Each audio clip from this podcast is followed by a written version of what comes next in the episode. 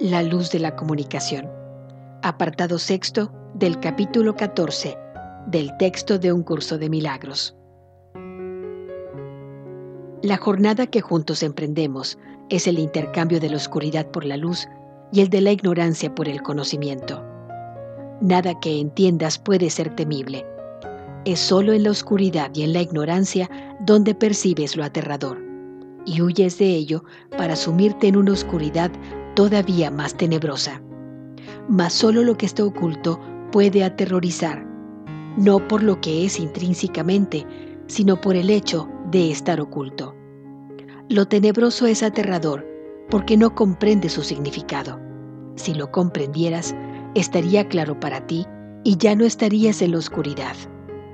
Nada tiene un valor oculto, pues lo que está oculto no puede ser compartido por lo tanto, se desconoce su valor. Lo que está oculto se mantiene aparte, pero el valor de algo reside siempre en el aprecio que se le da conjuntamente. Lo que está oculto no puede ser amado, y así solo puede ser temido. La serena luz en la que el Espíritu Santo mora dentro de ti es sencillamente una luz donde todo está al descubierto donde no hay nada oculto y por ende, donde no hay nada que temer. El ataque siempre cederá ante el amor si se lleva ante éste y no se mantiene oculto de él. No hay tinieblas que la luz del amor no pueda disipar, a menos que se mantengan ocultas de la influencia benéfica del amor. Lo que se mantiene fuera del alcance del amor no puede compartir su poder curativo pues se ha separado de él y se ha mantenido en la oscuridad. Los centinelas de la oscuridad lo vigilan celosamente. Y tú, que fabricaste de la nada a esos guardianes de lo ilusorio, tienes ahora miedo de ellos. ¿Vas a continuar otorgándole un poder imaginario a esas extrañas ideas de seguridad? No son ni seguras ni inseguras. No protegen ni tampoco atacan no hacen nada en absoluto, pues no son nada en absoluto. En cuanto a que guardianes de las tinieblas y de la ignorancia, no recurras a ellas a no ser que quieras sentir miedo. Pues lo que mantienen en la oscuridad es temible. Abandónalas. Y lo que era temible, dejará de serlo. Sin la protección de la oscuridad, lo único que queda es la luz del amor, pues solo éste tiene significado y solo Él puede vivir en la luz. Todo lo demás no puede sino desaparecer. La muerte cede ante la vida simplemente porque la destrucción no es verdad.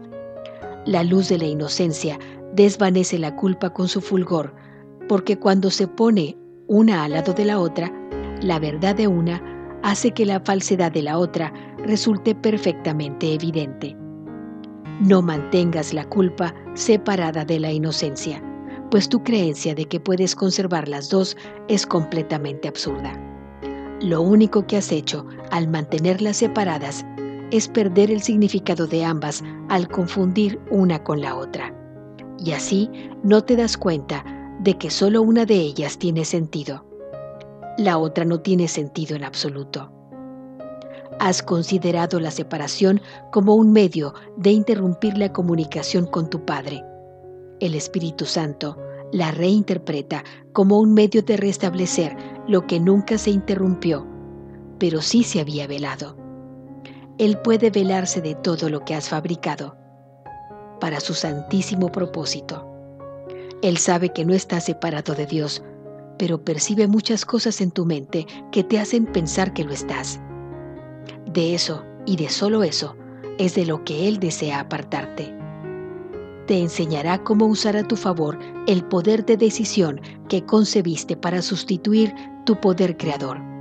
Tú que concebiste el poder de decisión para crucificarte a ti mismo.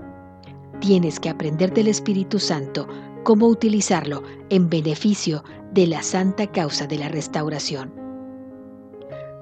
Tú que hablas haciendo uso de símbolos turbios y engañosos, no entiendes el lenguaje que has inventado no tiene sentido, pues Su propósito no es facilitar la comunicación, sino interrumpirla.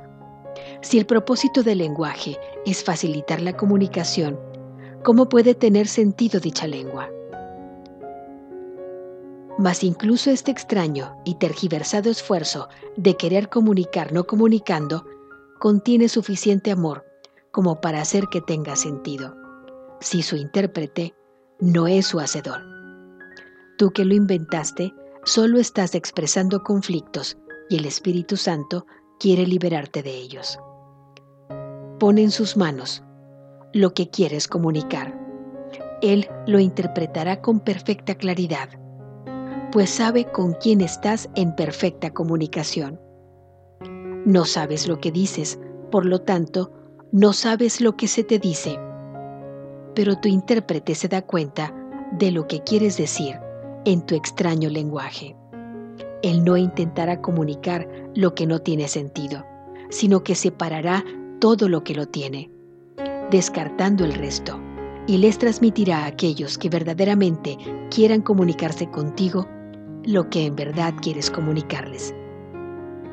Hablas dos lenguajes al mismo tiempo, lo cual no puede sino ser algo ininteligible. Mas si uno de ellos no tiene sentido, el otro lo tiene. Solo este último puede utilizarse para la comunicación. El otro no haría sino obstruirla. La única función del Espíritu Santo es facilitar la comunicación. Para poder restablecerla, por consiguiente, tiene que eliminar todo lo que la obstaculizaría. Por lo tanto, no le ocultes nada que pudiera obstruirla, pues Él no atacará a tus centinelas. Simplemente llévalos ante Él y permite que su dulzura te muestre que en la luz no son temibles y que no pueden servir de guardianes de las tenebrosas puertas tras las cuales no hay nada que se encuentre celosamente oculto. Abramos todas las puertas y dejemos que la luz entre a raudales. En el templo de Dios no hay recintos secretos. Sus puertas están abiertas de par en par para recibir a su Hijo. Nadie puede dejar de acudir allí donde Dios lo ha llamado, a menos que Él mismo le dé la espalda a la bienvenida que le extiende a su Padre.